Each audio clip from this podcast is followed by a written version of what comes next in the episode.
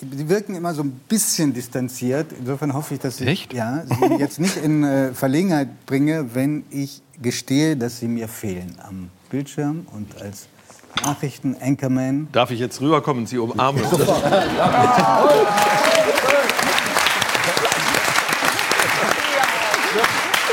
Das war ganz traurig. Nur wenn Sie da waren, habe ich eingeschaltet.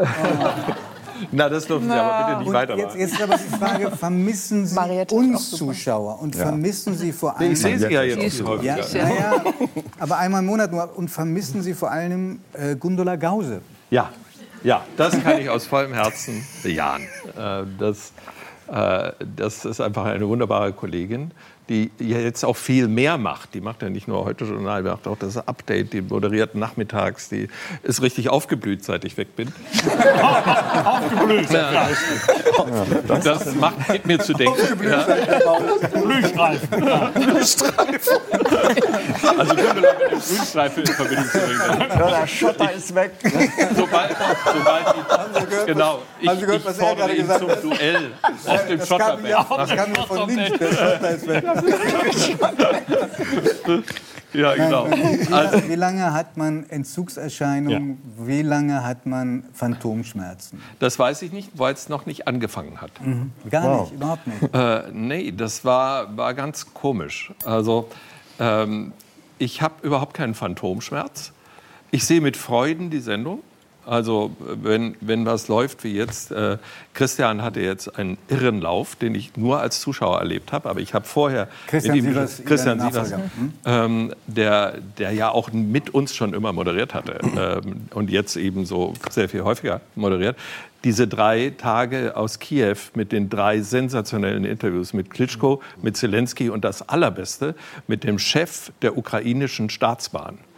Äh, das war der Hammer. Den Typ haben Sie hoffentlich gesehen. Wenn nicht, gucken Sie noch mal in der, äh, in der Mediathek das äh, an. Das ist so ein, ein, ein Hühner äh, mit so ganz kurzen Haaren und einem Knoten obendrauf, weil er asiatische Kampfsportarten liebt. Und der managt die Bahn und ich möchte, dass der nach Deutschland kommt, sobald in Kiew die Sache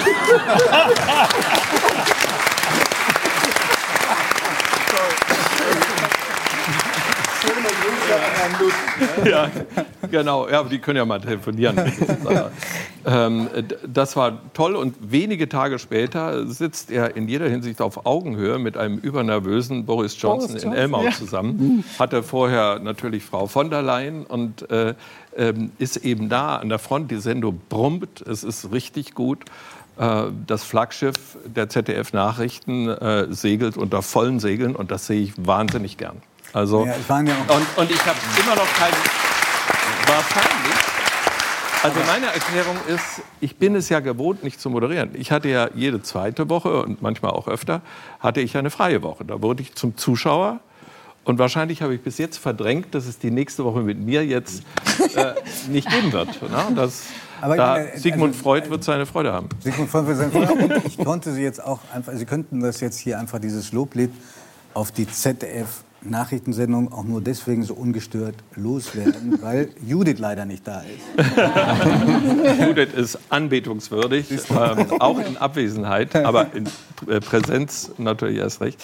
Nein, ich wollte keinen Marktvergleich machen. Also es ist einfach ähm, mein Baby auch geworden über die letzten 20 Jahre. Ähm, und ich habe nicht das Gefühl, dass ich es verlassen habe, bloß weil ich jetzt dort nicht mehr moderiere. Sie haben es ja auch nicht ganz verlassen, weil Sie arbeiten ja weiter. Sie machen einen, haben jetzt gerade fertig gemacht einen Film, der unglaublich interessant ist. Ich konnte schon Teile davon sehen. Es ist ein Dokumentarfilm, wo der Name Programm ist. Wollen Sie es einfach mal sagen, weil es so herrlich klingt? Ja, und dann, dann haben wir einen guten Titel gewählt. Ja. Utopia, irre Visionen in Silicon Valley. Das Wort irre ist äh, das Entscheidende. So sehen das alle, ja. Ja.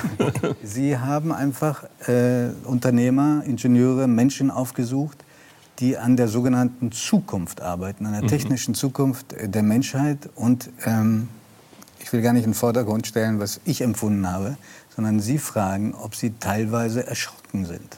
Sicher, sicher. Äh, Das ist zum Teil erschreckend. Und aber auch die erschreckenden Teile sind faszinierend. Sagen Sie mal, was für Sie besonders erschreckend war, sonst tue ich es. Also ich glaube, das, was jedem als erstes einfällt, ist eine Idee von Elon Musk, die er in einem eigenen Unternehmen behandelt. Das heißt Neuralink. Ähm, die haben einen Chip entwickelt, der mit mikronfeinen äh, Drähten durch die Schädeldecke in das Gehirngewebe gesenkt wird. Jetzt sieht man Bilder vom Metaverse. Das ist die, der neue Einstieg ins Internet, das einen dann völlig umgibt und, und man geht darin auf. Man braucht kein Keyboard und keine Maus mehr. Man ist mittendrin, erlebt das alles. Als Avatar sozusagen. Äh, man ist sein eigener Avatar. Ähm, das ist jetzt eine Metapher, eine optische Metapher, die wir mit ähm, Holger Neuhäuser, unserem äh, CGI-Spezialisten, entwickelt haben, um das mal fühlbar zu machen. Aber das ist nicht das, worüber ich jetzt im Moment rede. Der OP-Tisch würde passen, weil ähm, man eben Sonden ins Gehirn linkt und dann über diesen Chip mit dem Internet und mit anderen Menschen verbunden sein kann. Ähm, wir können ja, wenn ein Freund von Ihnen auf den Himalaya steigt ähm, und äh, vom Mount Everest ein Video schickt, dann können Sie ja schon jetzt teilnehmen. Was Sie dann können, ist, seinen Adrenalinrausch in ihrem eigenen Kopf nachzuempfinden. Sie sehen nicht nur, was er sieht, sie spüren dasselbe, was sollte, dieser andere Mensch ist. das nicht, das, oder sollte das nicht schon an Schweinen ähm, experimentiert werden? Das wird experimentiert. Inzwischen ist ein Affe bei Neurolink so weit, dass er mit bloßem Gedanken, das, äh, eins der ersten Computerspiele, Pong hieß das, da geht so ein Tischtennisball hin und her und man musste dann immer so den Schläger positionieren. Der Affe bedient immer noch ein, ein äh, Joystick, weil er denkt, das sei das, aber der Joystick ist mit nichts verbunden, sondern seine Gehirnwellen steuern äh, dieses Ding. Ursprünglich das war ja die Idee, glaube ich, keine so schlechte, sondern es ging darum, Menschen, die eine bestimmte Krankheit haben, Ja, das wäre natürlich in der toll. ne? Vernetzung zu helfen. Nur glauben Sie, dass es irgendwo auf der Welt Menschen gäbe, Politiker gäbe, die sowas durchsetzen würden? Was heißt durchsetzen? Es wird der freie Markt. So, jetzt Das rede ich wie meine Gesprächspartner. Ähm, die, die mal für, für, für die Demonstration, die sagen, wir bieten das an. Wenn du das ablehnst, dann, dann machst du es nicht. Aber du hast es natürlich in Zukunft bei der Arbeit mit jemandem zu tun, der hat das perfekte Gedächtnis, dem jedes Faktum sofort einfällt, weil er mit dem Internet verbunden ist und alle Tatsachen jederzeit zur Verfügung stehen. Das heißt, es gibt einen Wettbewerbsgrund, weshalb Individuen sagen, na dann pflanzt es mir halt auch ein. Herr Bosbach, und es glauben gibt Sie, dass, für dass Nationen sowas Realität werden kann? Also nicht die Entwicklung dieser Technik, sondern die Erlaubnis, sowas auch einzusetzen. Ich fürchte ja, ich bin weit davon entfernt zu sagen, wird nie kommen, weil uns gerade die letzten 10, 20 Jahre eines Besseren oder eines Schlechteren belehrt haben. Die andere Frage ist, wünsche ich mir so etwas? Da bin ich mir gar nicht sicher. Vielleicht hilft es ja Menschen zum Beispiel, die Parkinson haben. Das ja, ist das ja durchaus ist, möglich. so wird es ja kommen. Sehen Sie, das ist der, das ist der Punkt. Der Einstieg. Wir werden nicht irgendwann vor die Frage gestellt, wollt ihr die utopische Vision? Äh, Bitte kreuzen an, ja oder nein. Ähm, es gibt viele Menschen, die sind sehr skeptisch gegenüber künstlicher Intelligenz. Mhm. Elon Musk zum Beispiel, dem es vor nichts graust, graust es vor künstlicher Ja, Intelligenz. er hat davor gewarnt. Ähm, der warnt Pointe, ja. seit Jahrzehnten davon. Äh, auch das würdigen wir in unserem Film. Äh, sondern das schleicht sich in ihr Leben ein, wie sich die Handys eingeschlichen haben. Es kommt so, sie sind ja jetzt schon permanent mit dem Wissen des Planeten verbunden. Sie müssen halt noch eine Frage bei Google eingeben. Aber es ist sofort da. Der kleine Schritt, dass Sie nur die Frage denken müssen und die Antwort ist da, ist das noch so ein großer Unterschied? Wenn Sie heute eine eine E-Mail äh, buchstabieren oder diktieren und Siri oder eine der anderen, Alexa oder sonst jemand äh, von diesen ähm, Avataren im Netz, vervollständigt Ihren Satz. Sie, äh, wenn Sie liebste Caroline, Komma schreiben, dann weiß der Computer, wie Sie Caroline in dem Fall schreiben. Und das ist auch schon künstliche Intelligenz. Die benutzen Sie jeden Tag. Ähm, Also- Und die wird so langsam mehr und mehr übernehmen. Mein Handy fragt mich jeden Abend, wenn ich vom Heute-Journal rausgehe, ähm, sagt mir mein Handy, ohne es, dass ich es gefragt habe, empfiehlt mir den Weg über die Schiersteiner Brücke statt über die Mainzer Brücke, weil auf der ein, ähm, ein, ein Stau sei. Aber das, ist noch sagt kein, das ist noch kein Chip im Gehirn. No, Ja, aber es ist schon in meiner Hand. Es bestimmt schon mein Leben. Was geht das Telefon an, wo ich jetzt hin will? Vielleicht möchte ich mit Freunden einen trinken gehen. Wenn ich das 20 Mal hintereinander mache, kommt die Wegempfehlung zu der Kneipe. ähm, das, ähm, das kann einem schon sehr unangenehm werden. Gleichzeitig was sagen denn die, schleicht das ein. Was sagen denn die Ingenieure und Unternehmer, die Sie getroffen haben? Wann glauben die denn, dass so etwas möglich, Realität werden könnte?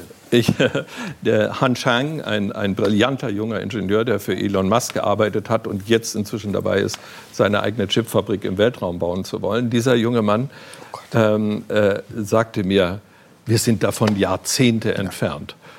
Und ich merkte, wie ich so innerlich dachte, na, entspannt. Gott sei Dank. Ja, sagte er, machte aber kein Komma, sondern ja, redete gleich weiter. Han Chang, ja, das ist Han. Ja.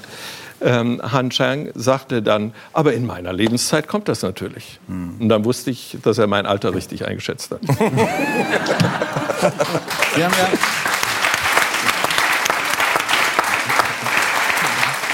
Sie haben ja mit dem Land, in dem Sie jetzt gedreht haben, viel Erfahrung als Korrespondent, als Leiter des Büros in Washington. Sie sind ein richtiger Amerika-Kenner und ja. haben immer wieder die Spaltung betrieben, die, äh, beschrieben, die nicht besser wird, sondern offensichtlich noch schlechter und noch tiefer. Ähm, haben Sie manchmal das Gefühl gehabt, dass an der Spaltung nicht nur die Fake News, nicht nur dämonische Politiker wie Donald Trump äh, schuld sind, sondern vielleicht auch die Seite, die noch ganz vernünftig tickt, jedenfalls anders als das Trump-Lager? Gibt es da eine Mitverantwortung für das Entstehen dieser anderen abgekoppelten Hälfte? Ja, ja, und das kann man nicht nur in Amerika beobachten, ähm, aber in Amerika wie immer stärker. Als Was kann man da beobachten? Ähm, und ich habe es selber auch nicht gesehen. Äh, die, äh, die politische Kultur in Amerika ist schon lange auf dem Weg zu dieser Spaltung gewesen.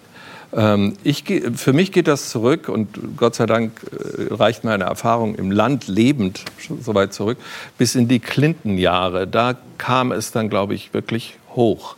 Was kam da hoch? Dieses Gefühl einer großen Zahl von Amerikanern und das sind keine Irren, die mit roten Mützen Make America Great Again äh, schreien, sondern es sind Leute, die wir hier am Tisch gerne auch an unserem Abendessenstisch mal mit dabei sind. Äh, ja, es sind religiöser geprägt, patriotischer, konservativer im Sinne von in Traditionen verwurzelt. Aber es sind keine Spinner, es sind keine Radikalen. Und warum sind die so abgedriftet? Und die hatten das Gefühl, und das begann mit dem, diesem merkwürdigen Ehepaar Clinton, ähm, dass jetzt eine Kultur das Land übernimmt, die nicht mehr ihre ist. Dass dies ihr Amerika, das gottesfürchtige, traditionelle, patriotische Amerika irgendwie vor die Hunde geht und alles um sie herum äh, in so eine linke, alternative, zu tolerante, wertefreie ähm, Gesellschaft abgleitet. Und denn nicht nur, da geht es nicht um politische Dinge, es geht ganz geringfügig das ist um politische ist eher eine kulturelle Frage. Das ist eine kulturelle Frage. Die, im, im, Fernsehen, die Unterhaltungsprogramme im Fernsehen waren plötzlich nicht mehr über Familien, die so funktionieren, wie Familie zu funktionieren hat. Papa, Mama, Kinder, jeder was die Regel ist, ähm, gehen in die Kirche, sind in der Gemeinde engagiert und so, sondern das waren alles irgendwelche abstrusen Beziehungen und das überall. Und die haben irgendwann, da war George W. Bush ein Produkt davon, bekamen die das Gefühl, hey, wir sind ja nicht die Loser. Da ist jemand wie George W. Bush, der, ähm, der hat diese Werte wiederentdeckt. Der war ein Sünder, der war Alkoholiker, der ist dann wieder zu sich gekommen und ist jetzt ein Konservativer. Und wir können den einfach wählen und dann wird er Präsident. Mhm. Und jetzt haben wir einen Donald Trump, der benimmt sich wie ähm, der Elefant im Porzellanladen, der äh, redet so, wie meine Kinder bitte nicht, äh, mhm. nicht reden sollen. Der ist wahrscheinlich im persönlichen Leben ein Schwein, aber die Wege des Herrn sind seltsam. Und es muss endlich so sein, dass so sündige Dinge wie die Abtreibung verboten werden. Und siehe da, welches Werkzeug wählt sich der Herr? Diesen Sünder. Und den wählen wir jetzt. Das, ich karikiere nicht. Das sind wirklich Menschen, die das glauben und dann die, die, die Nase zuhalten und das Kreuz bei ihm machen. Und das heißt für der Sie hat auch, jetzt dass- ja auch geliefert. Ne? Und das heißt für Sie, dass Sie eine Wiederwahl von Donald Trump auch für möglich halten? Sie ist ganz sicher nicht unmöglich. Äh, Für wahrscheinlicher halte ich es, dass diese inzwischen von Trump durchregierte Partei jemand anderen nach vorne schicken, dass das Trump wahrscheinlich auch gefallen wird. Ihm, ihm hat dieser ermüdende Alltag des Präsidenten eigentlich nicht besonders gut gefallen. Also wir haben in ein paar Jahrzehnten spätestens alle Chips im Kopf. Trump kommt wieder. Ja, Sie oh sagen Gott, von sich selbst, Sie seien im Prinzip ein Optimist. Ja. Was macht Sie die hoffnungsfroh Grauens. nach diesen Ausführungen? Ein, ein, ein Hinweis, der auch aus meiner Lebenserfahrung jetzt kommt. Wir sind zweieinhalb Jahre weg von der nächsten Präsidentenwahl. Und zweieinhalb Jahre vor ihrer Wahl hatten wir keine Ahnung, wer dieser Bill Clinton ist. Wir hatten keine Ahnung, wer Barack Obama ist. Seinerzeit wusste niemand, wer der Gouverneur von Georgia, äh, Jimmy Carter, ist. Ähm, und von Donald Trump hatte auch keine Ahnung. Also Amerika ist immer äh, für eine Überraschung gut. Ich hätte nur sehr gerne ein bisschen mehr Fleisch an dieser Hoffnung. Also das ist so äh, das ist ein bisschen zu unkonkret. Und um, um jetzt gleich wieder ins Pessimistische zu gehen. Wir waren viel zu lange im Optimismus. Wo ist denn die Hoffnung Das- das der Blöde ist- Vizepräsidentin eigentlich? Von der hört man so Ja. gar nichts. Das war so eine Eine große- Hoffnungsträgerin. eine große Und ist sie verstummt oder äh, hat sie ein Also vielleicht gibt es einen ganz nicht diabolischen, sondern engelhaften Plan, dass also ähm, das, was jetzt kommen wird, eine ganz schwierige Wahl im November, äh, bei den jetzigen, mit, mit den jetzigen Benzinpreisen, mit der allgemeinen Wirtschaftssituation und so weiter, die, die gar nicht so schlecht ist in Amerika, aber für schlecht gehalten wird. Ähm, äh, jetzt dieses noch abwettern zu lassen von beiden und danach erstrahlt die Vizepräsidentin. Aber ich mag es nicht so richtig glauben. Eine Die ganz eine kurze. Zwischenfrage noch von Herrn Eine Bosko. kurze Zwischenfrage. Werden Sie auch aufmerksam verfolgt haben, die Aussagen der Mitarbeiterin von Donald Trump, Untersuchung, Sturm Ja. auf das Kapitol. Jetzt Die Mitschuld von Trump, die Sie... Die, die ist ja im Grunde bewiesen. Nein, ich meine, rechnen Sie damit, dass bei den Midterm Elections dass die Republikaner als Partei spüren werden und damit auch Donald Trump an Ansehen verlieren könnte? Man sollte es hoffen, im Moment weist nichts darauf hin. Äh, äh, alle diese Enthüllungen verfestigen nur die Rolle von Trump inner, innerhalb seiner Partei. Es ist äh, wirklich irrsinnig und was mir Sorgen macht, ist, dass die demokratischen Strukturen in Amerika auf einem ganz viel niedrigeren Level, als wir das beobachten. Da geht es um Wahlregistrierungsverfahren oder Wahlkommissionen in den einzelnen Staaten. Wer sagt zum Schluss, wer gewonnen hat? Erinnert sich an den, an den äh, Präsidenten der, äh, an, an den ähm, Staatssekretär in Georgia, der, ein, ein Herrn äh, Raffensperger, ein Republikaner, der gesagt hat, Trump, du hast hier verloren. Also sorry, unsere Stimmen gehen äh, ins Lager Biden. Und mit dem Trump dann persönlich telefoniert hat und sagt, mein Gott, jetzt finden Sie die 30.000 Ja, Stimmen. Ja. Äh, Das wird in Zukunft einfacher sein, weil diese Gesetze geändert worden sind. Herr Kleber, darf ich noch was Freundliches beitragen? Ich bitte. Good to have you back. Danke für Besuch.